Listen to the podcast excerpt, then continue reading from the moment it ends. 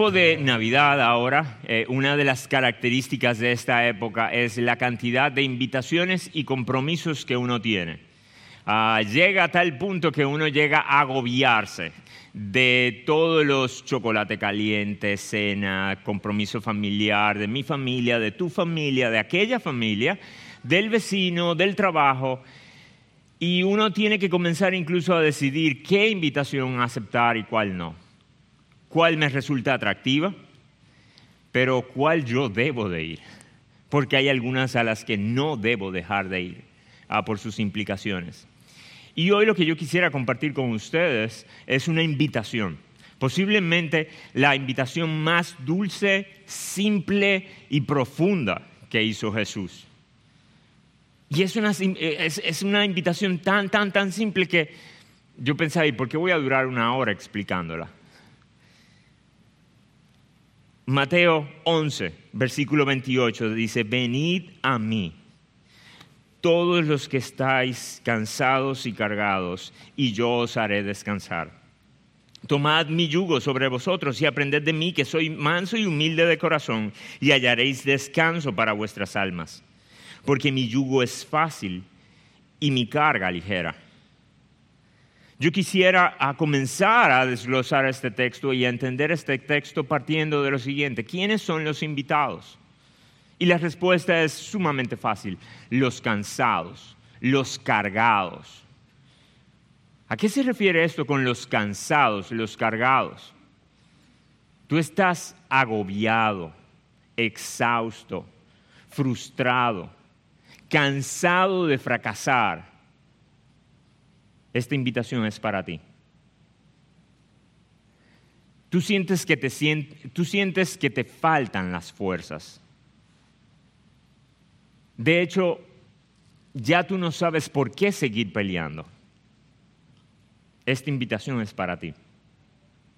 Tú sientes que la vida te aprieta, te oprime, te asfixia, te cuesta. De hecho, has comenzado a considerar si vale la pena mantenerla. Esta invitación es para ti. Jesús dice, ven, ven a mí y yo te voy a dar descanso. Pero yo quisiera a no dejar a la interpretación de cada uno de ustedes a qué se pudiera estar refiriendo Jesús cuando Él dice los que están cansados. Y, yo le doy gracias al Señor porque Él aparentemente, intencionalmente fue bastante ambiguo. Él dijo a todo el cansado. Y yo quisiera que nosotros ahora usáramos algo de teología bíblica, usáramos las escrituras para tratar de entender qué estaba entendiendo su audiencia. Porque puede ser que tú estés experimentando algo de ese cansancio, algo de ese agobio pero no sea de ese del que está hablando Jesús aquí. Así que yo quiero mostrarte a través de las escrituras un par de situaciones, factores en nuestra vida que nos causan agobio. Y la primera de ellas es el dolor o la aflicción. En Mateo capítulo 8, en Mateo capítulo 9, lo que hace Mateo es básicamente resumir, compactar un montón de ah, milagros que había hecho Jesús habla acerca de la sanación de un leproso. Alguien que su cara, su, su, cuerpo tenía marcas de haber sido desgastado por la lepra. Era alguien incómodo de ver. Y no solamente eso, sino que se tenía que quedar distante, lejos de la sociedad. Y tenía que vocear, así, vocear de sí mismo, leproso, leproso, inmundo. O sea que la gente le tenía asco no podía ser tocado, tenía que estar apartado. Sin embargo, Jesús lo toca y le dice, quiero, sé limpio. Y al instante es sanado. Al instante desapareció la lepra. Luego de eso comienza a mencionar otros pasajes. Habla de un paralítico que es levantado. Habla de una mujer que había gastado 12 años de su vida y esfuerzo en una enfermedad. Tenía un flujo de sangre que no paraba y gastó todo su dinero yendo a doctores, iba de doctor en doctor, de remedio en remedio. Y aparte de la frustración y el cansancio físico que debía sentir por esa pérdida de sangre, Era el agobio de ¿a dónde voy a ir ahora? ¿Qué otro tratamiento salió? Y solamente tocó el borde del manto de Jesús y quedó sana. Jesús se habla de cómo Jesús calmó una tormenta. Le dijo al, al, viento, calla. Y el viento hizo silencio y se fue con el rabo entre las patas. Vemos a Jesús resucitando a una niña recién muerta.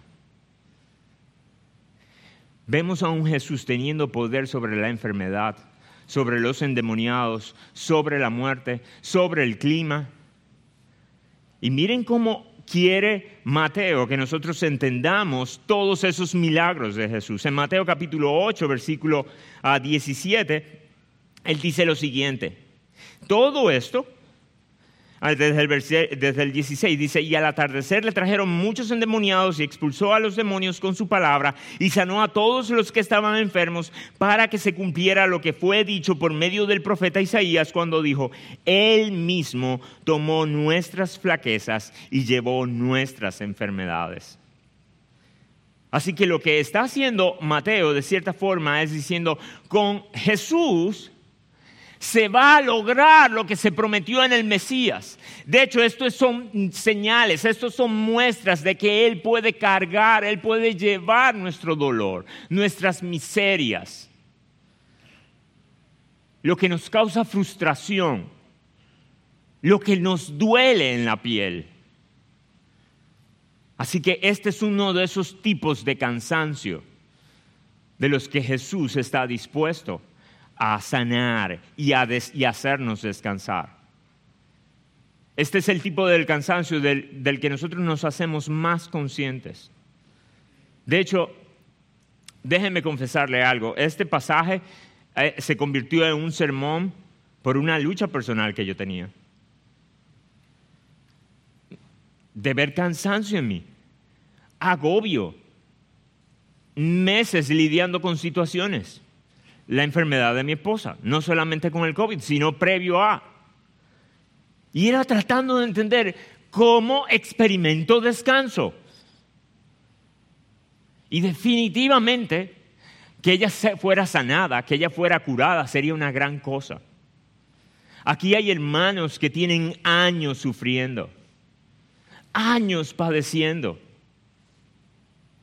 Y sería una gran cosa si Jesús dijera, sé limpio, sé sano.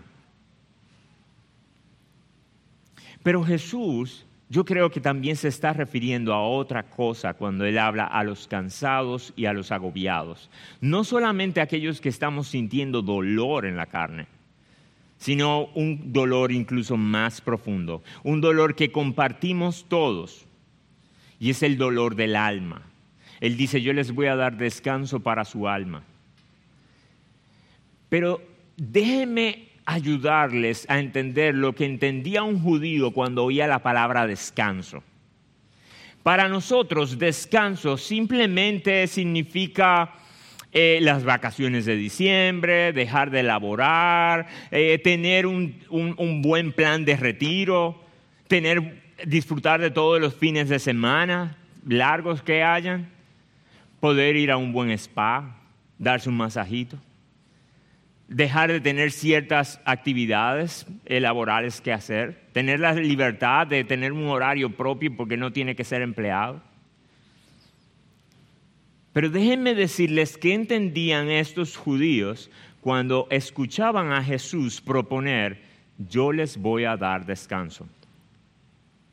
Para eso tenemos que irnos a Génesis capítulo 2.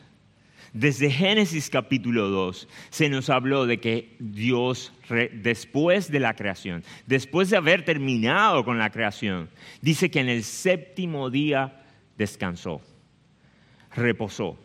Pero es súper importante que nosotros entendamos, ah, es que Él, al igual que nosotros, necesitamos como un descansito al final de la semana. No, lo que significaba el reposo de Dios es que Él había comenzado del desorden y del caos que había en la creación y comenzó a ordenarla y comenzó a ponerla bella y linda y buena para ser vivida. Y terminó. Y lo que significaba su descanso era, estoy disfrutando de haber completado mi obra. No era un cese de actividades, era, una, ah, era haber completado las actividades.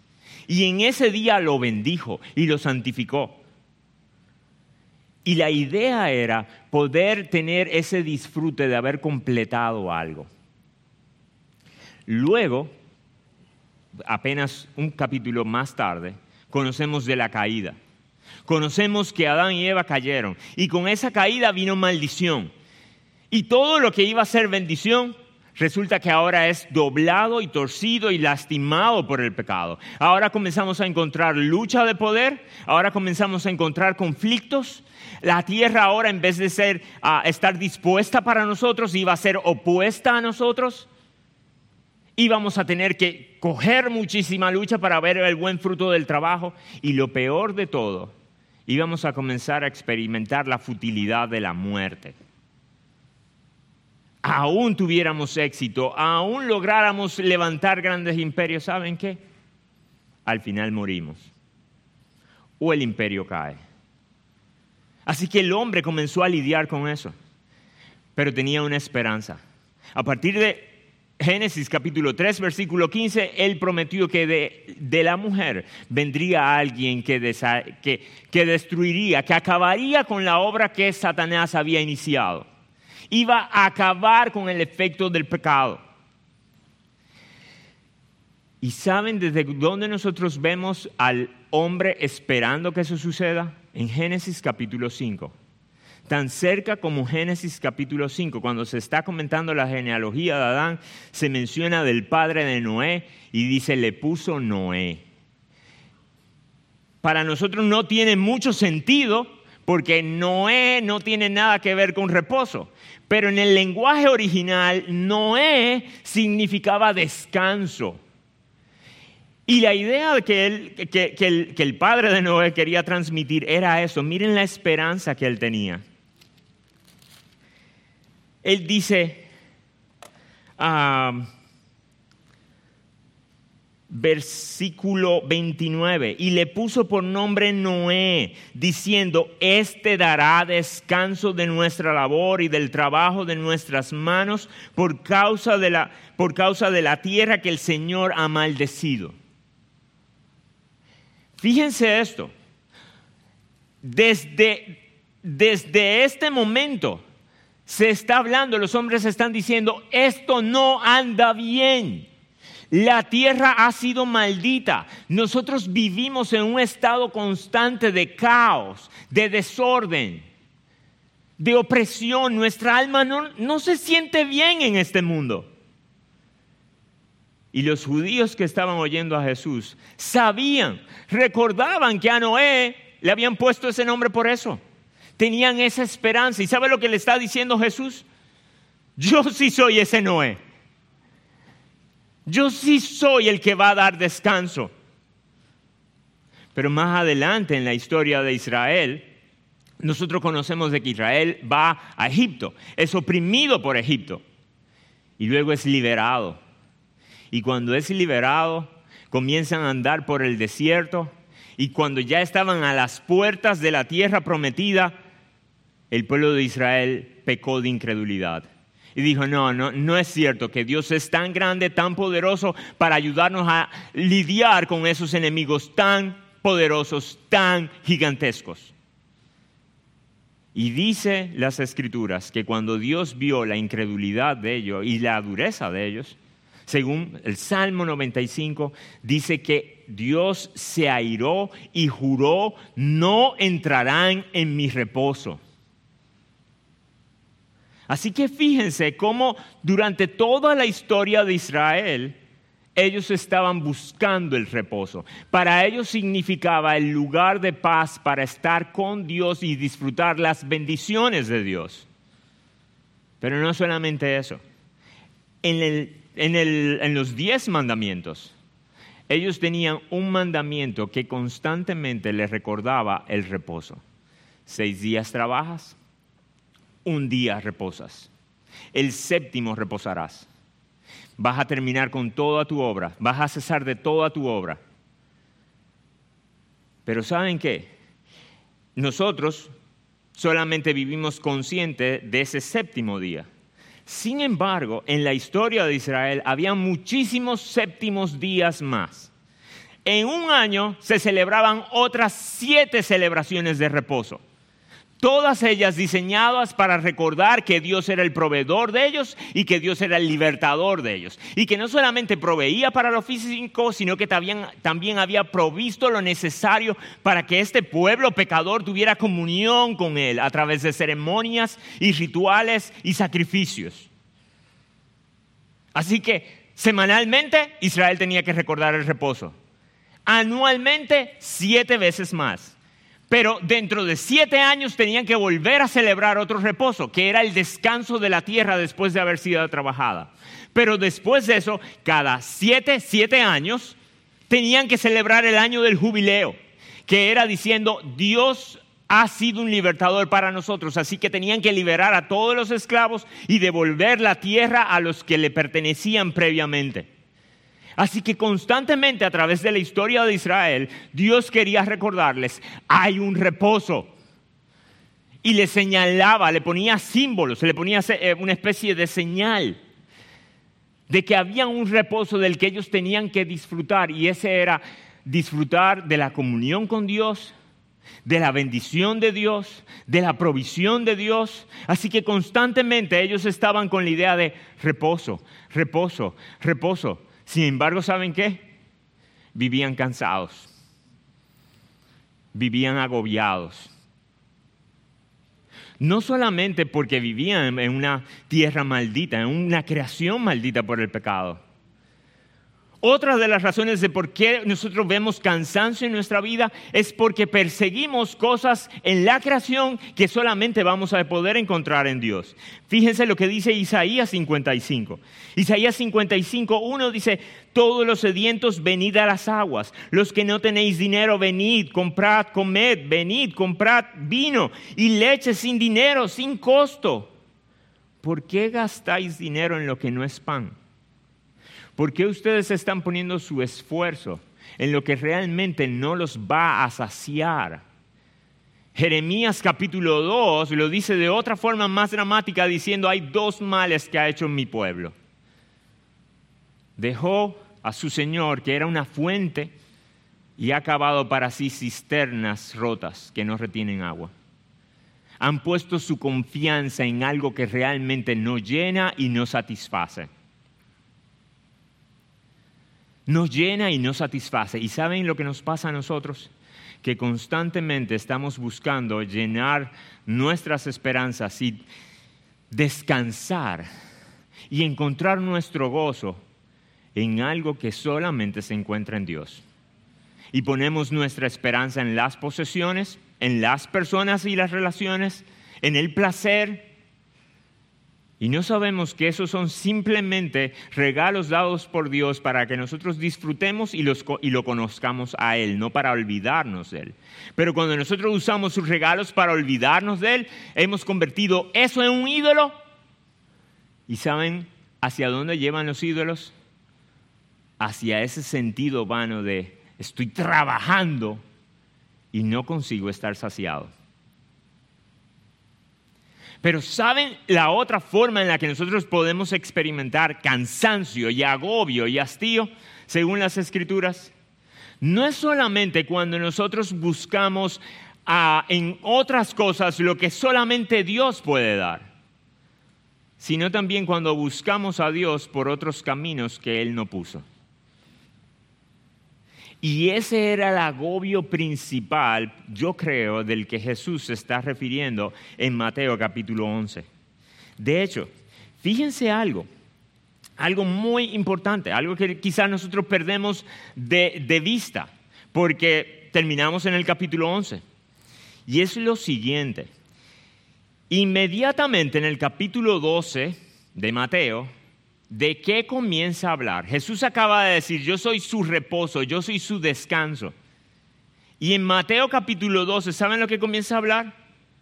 acerca de Jesús teniendo dificultades con los fariseos porque han torcido el día de descanso y el día de reposo y lo malinterpretaron y más que ser un día de refugio, un día de aliento, un día en el que el hombre se regocije, lo hicieron gravoso, pesado de llevar.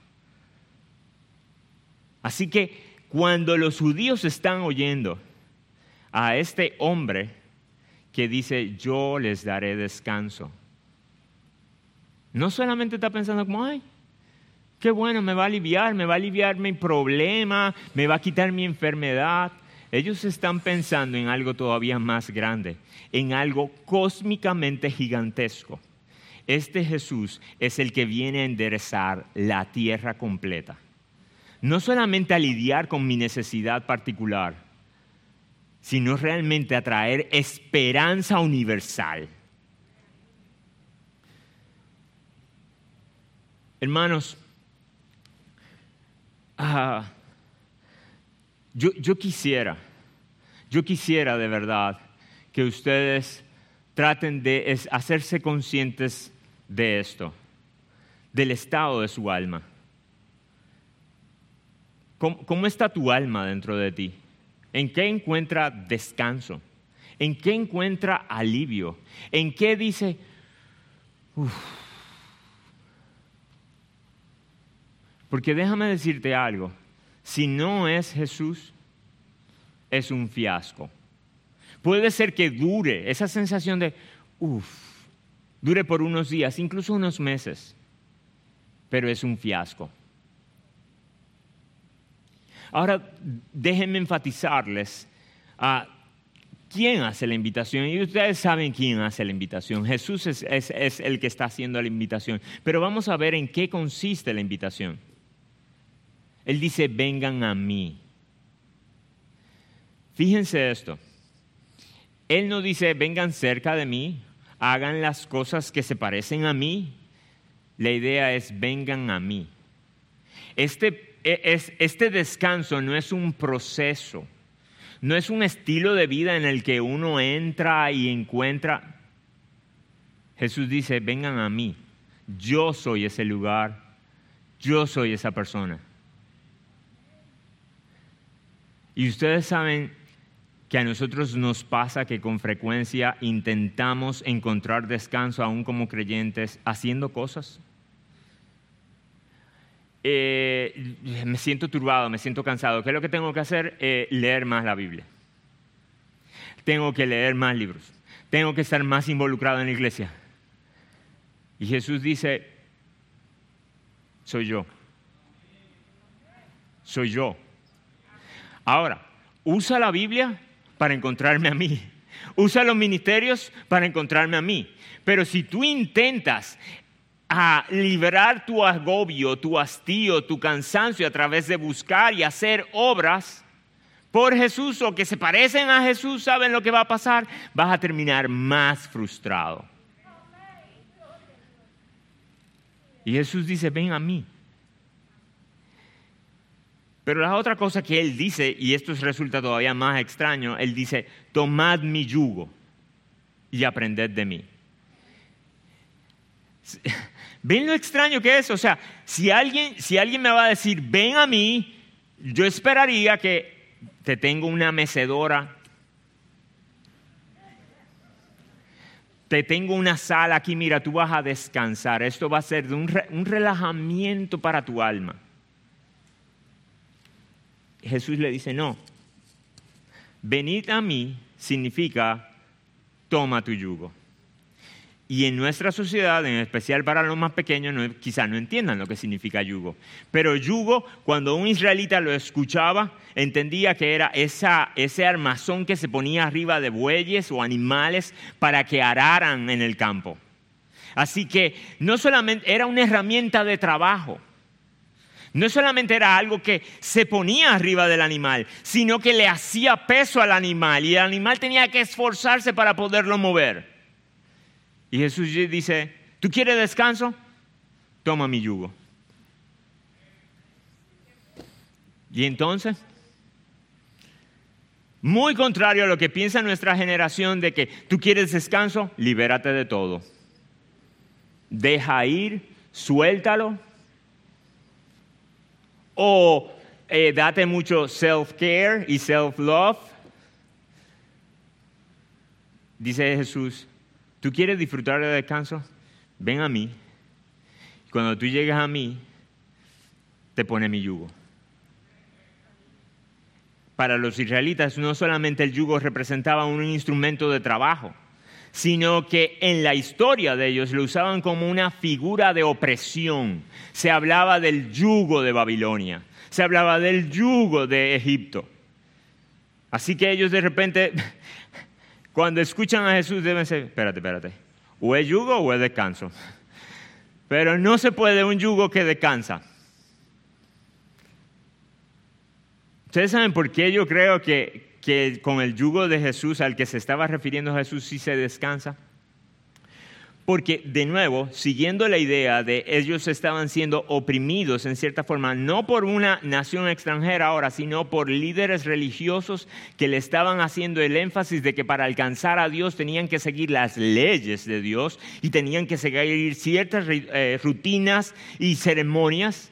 Y Él les dice que en Mateo 23 dice, ellos atan carga sobre ustedes, ponen pesos y dificultades sobre ustedes que, que ellos mismos no están dispuestos a mover con un dedo.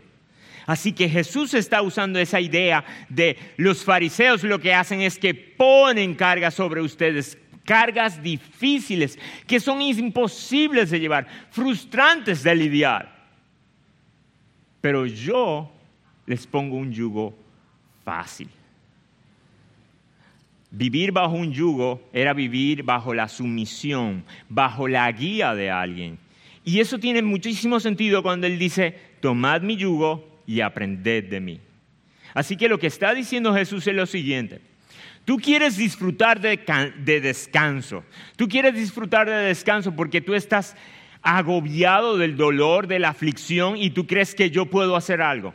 Tú estás ah, buscando descanso porque tú crees que yo puedo resolver el problema que se inició en Génesis 3 con la caída y la maldición del hombre, ven a mí. Ahora, ¿tú sabes cómo nos vamos a dar cuenta de que tú realmente vienes a mí? Cuando tú me sigues a mí. Cuando tú aprendes de mí, cuando tú estás interesado en escuchar mis palabras y seguirlas, cuando tú le llamas bueno a lo que yo le llamo bueno, cuando tú le llamas malo a lo que yo le llamo malo. Eso es venir a mí, es venir a mí en mis términos, dice Jesús. Y ahí va a encontrar descanso tu alma.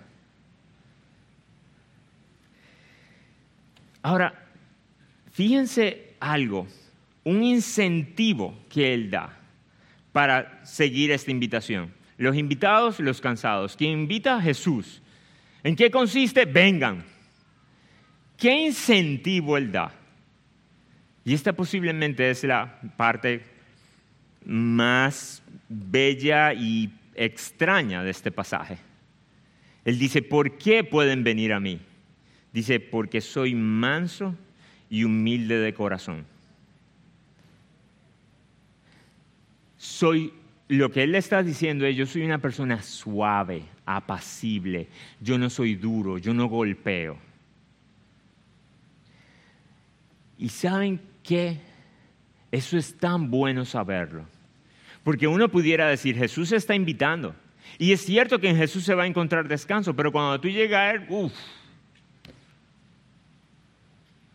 Pero Jesús dice, yo soy manso y humilde de corazón. Y eso se oye como tan poco humilde que alguien diga, yo soy humilde. Pero ¿saben a lo que Jesús se está refiriendo? Jesús se está refiriendo a esa disposición de la recibir a, cualquiera. Si hay, si hay algo que pasa en esta creación es que los que son inteligentes, en su arrogancia, detestan lidiar con los no inteligentes. Es como que, de verdad él no lo ve.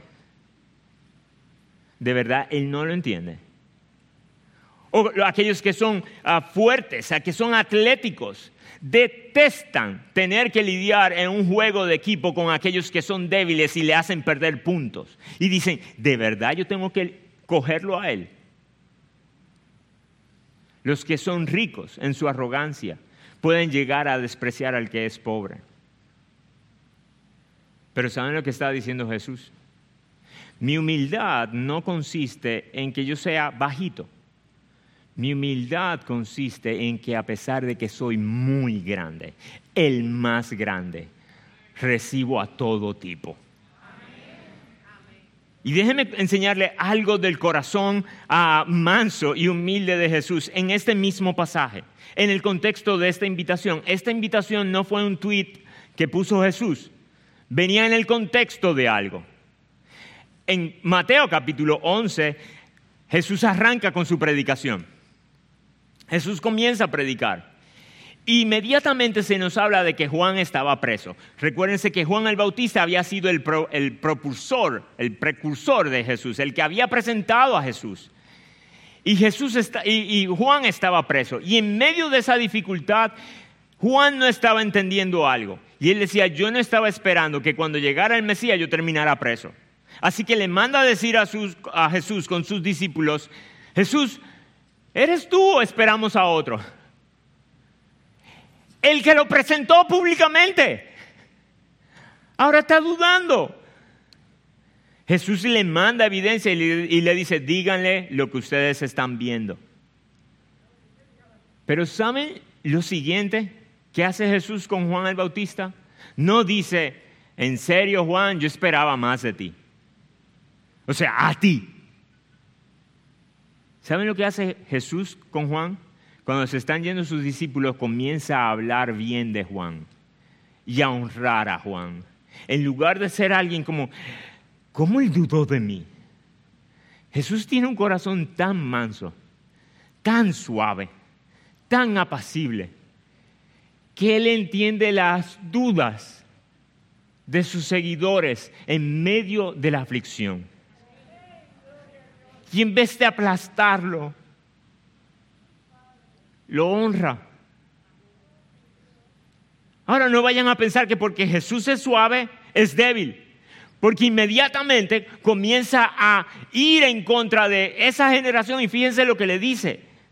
Dice, ustedes son una generación sumamente inconsistente. Él dice, ustedes no querían aceptar a Juan por su dieta, por lo que comía. Era realmente raro, pero no vamos a entrar en eso y era medio aislado, era medio, quizá medio huraño, no era socialmente muy eh, eh, accesible Juan. Él dice, y lo desecharon por eso. Pero a mí, que como y bebo, me dicen comelón y me desechan por eso.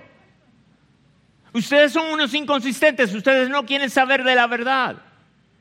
Pero fíjense lo que además dicen de Jesús dicen de Jesús que dice, le dicen, tú eres un comedor, un amigo de recaudador de impuestos y de pecadores. Esto era un insulto.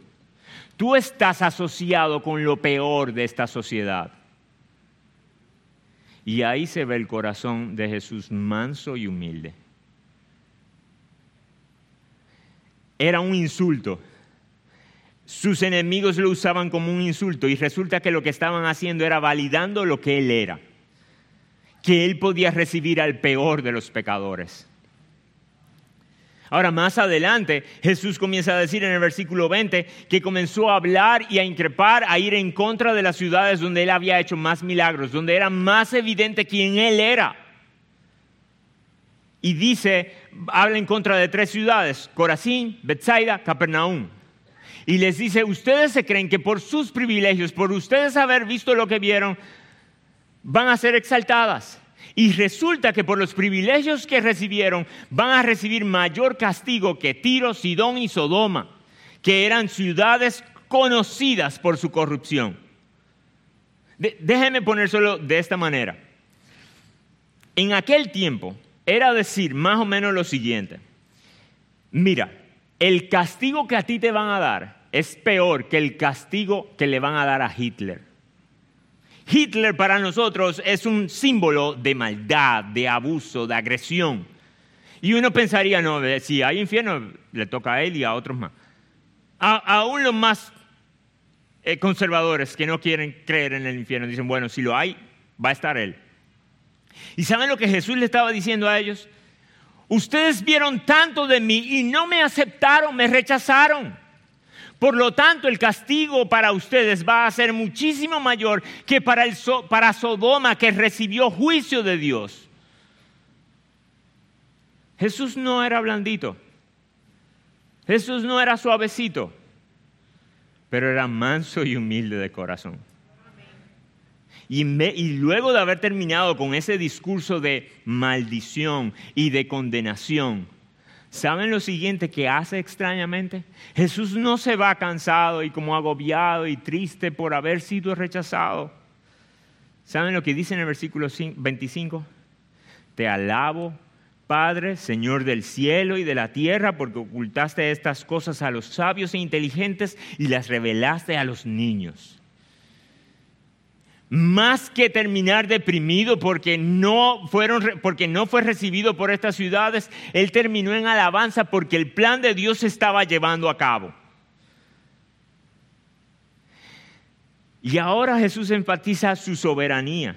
Él dice, todas las cosas me han sido entregadas por mi Padre, nadie conoce al Hijo sino el Padre, nadie conoce al Padre sino el Hijo y aquel a quien el Hijo se lo quiera revelar. Fíjense esto, la doctrina de la soberanía de Dios sobre la elección de pecadores es una doctrina cardinal en la reforma. Sin embargo, muchas veces nosotros como que la queremos mencionar de último, porque si no la gente se confunde y dice, ay, si no, ¿Y si, yo, no fui, elegido? ¿Y si, Dios, ¿Y si Dios no me lo quiere revelar? De hecho, es el argumento más grande que usan la, juventud reformada que no quiere arrepentirse. Dicen, es que yo creo que hay un Dios soberano y que Él, y, si no me acepta Él. ¿Saben qué? Cuando nosotros vemos un aspecto de Dios y no reaccionamos como Jesús, es porque lo estamos entendiendo mal. Cuando Jesús considera la soberanía de Dios, no la piensa como, bueno, quédense callados. No, yo te alabo, Padre, por eso. Y en segundo lugar, no debería haber una doctrina que nos impulse más a predicar y abrir el Evangelio a otros. No es que, bueno, y, y cómo uno sabe si... Fíjense que precisamente Él está diciendo, a quien yo quiero se lo revelo. E inmediatamente dice, vengan a mí. Más que querer ocultar y, guardar y tener el misterio de quién fue llamado y quién no fue llamado, lo que él está diciendo es precisamente porque yo tengo el poder de revelárselo a quien yo quiera, mostrarle el Padre a quien yo quiera. Vengan, porque lo que ustedes necesitan es al Padre. Eso es lo que le va a dar descanso para su alma. Así que no dilaten. Jóvenes, dejen de preguntarse si serán o no serán si tú estás cansado, si tú estás agobiado, si tú te has visto débil, ven. A nadie Él le va a decir, no, tú no estabas. Porque Él quiere revelar al Padre. Pero si hay una época en la que nosotros deberíamos recordar que Jesús es manso y humilde de corazón es precisamente la Navidad. Dios el Hijo, según Filipenses capítulo 2, no se aferró al derecho que él tenía de ser Dios. No se aferró a sus privilegios, ni a su posesión, ni a su naturaleza, ni a su honor, ni a la gloria que merecía. ¿Y saben lo que hizo? La soltó. Y se encarnó. Y el más poderoso por el cual se formaron las estrellas, ahora resulta que no tiene dónde nacer. Y el rey de reyes es perseguido siendo un bebé por un rey absurdo y loco. Y toda su vida vivió en precariedad. Dice, no tenía dónde recostar la cabeza. Pero más que eso, siendo completamente santo, lidió con nosotros. Yo, no sé si a ustedes le ha pasado que, que ustedes están limpios, limpios, limpios, limpios. Yo tengo un perro y cuando me cambio limpio, limpio, limpio, lo primero que hago es, antes de bajar, pedir a los niños que saquen el perro. Porque que me pase por el lado ya se dañó todo. Y el más limpio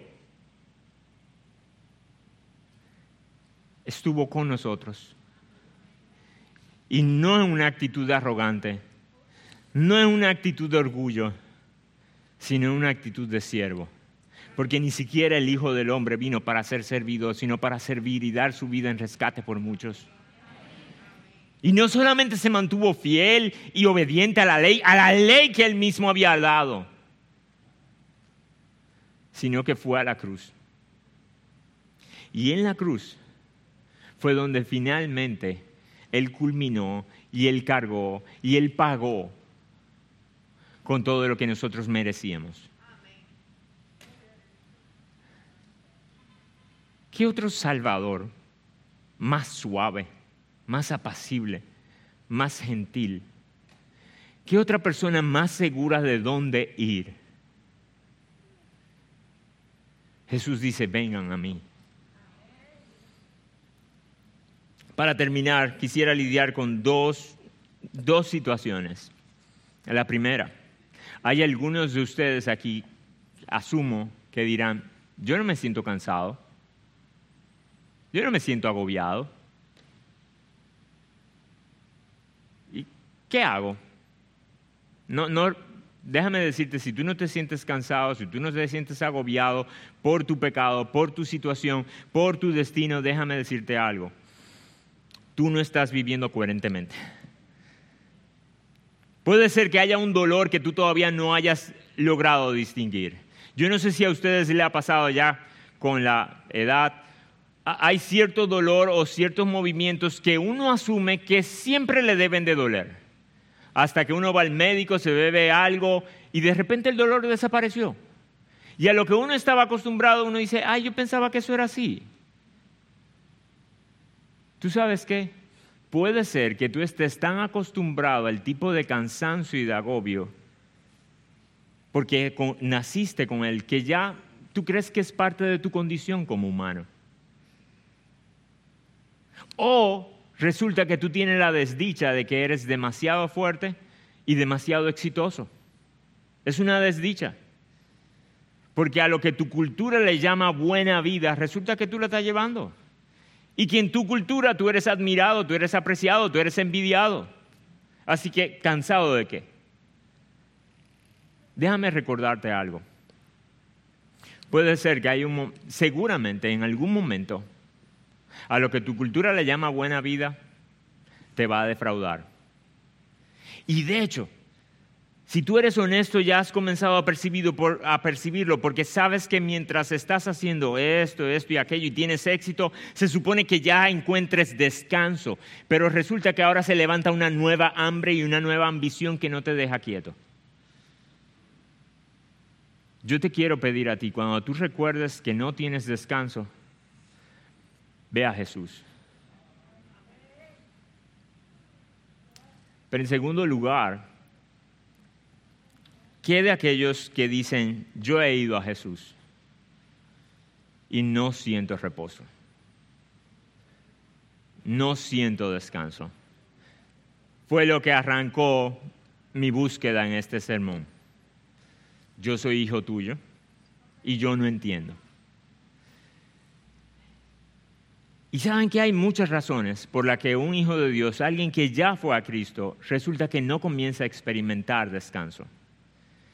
Y, yo no soy quien para decirte cuál de estas razones te toca a ti, porque mira, para ser sincero, ni siquiera a veces yo sé cuál es la que me toca a mí.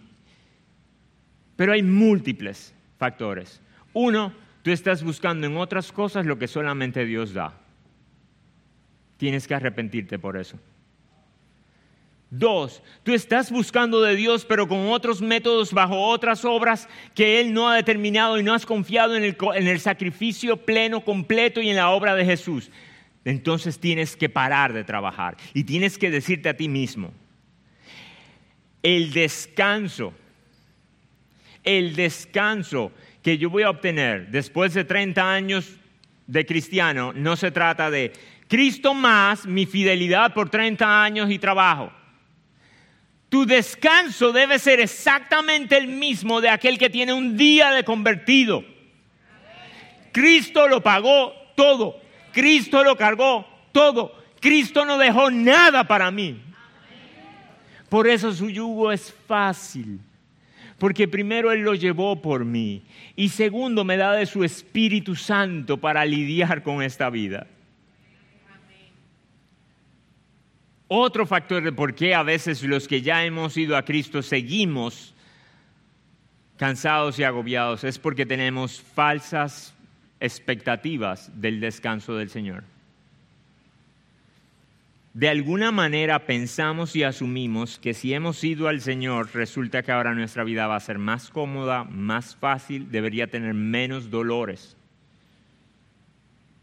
Y yo te quiero recordar a ti algo. Si tú has venido a Jesús, recuérdate que tienes que tomar su yugo y aprender de él. Y si hay algo que nosotros aprendemos de la vida de Jesús, es una vida de limitaciones, de sufrimiento, de incomodidades y sacrificio. Así que no te debería causar tanta lucha mental por qué tú estás teniendo tantas aflicciones y dificultades. Ahora, hay otro tipo de cansancio en medio de nosotros, que es el que dice, mi dolor es demasiado grande, ha sido demasiado largo, y no es verdad que yo tengo descanso o esperanza. Tú no recuerdas a Romanos capítulo 8. En Romanos capítulo 8, versículo 18 dice, pues considero que los sufrimientos de este tiempo presente no son dignos de ser comparados con la gloria que nos ha de ser revelada. Lo que está diciendo Pablo es, lo que está por revelarse, lo que está por descubrirse, lo que nosotros estamos por experimentar, es tan grande que nuestras aflicciones palidecen frente a toda la gloria que estamos por experimentar.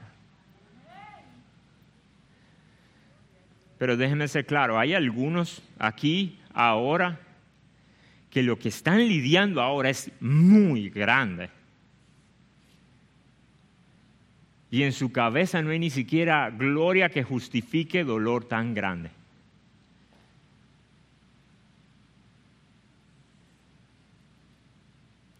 Yo te quiero pedir que tú confíes en tu Señor. Y que digas, Señor, yo no sé qué tan grande va a ser eso. Yo no sé qué gozo, qué alegría, qué paz tú puedes traer que llegue realmente a cubrir con esta pérdida, con este dolor, con esta limitación. Pero yo voy a confiar. Yo voy a confiar que hay tanta gloria que toda lágrima será secada Y yo sé que hay algunos de nosotros que ni siquiera quisiéramos dejar de llorar. Pensaríamos, pensamos que es una deslealtad dejar de llorar por lo que hemos perdido, por lo que hemos sufrido.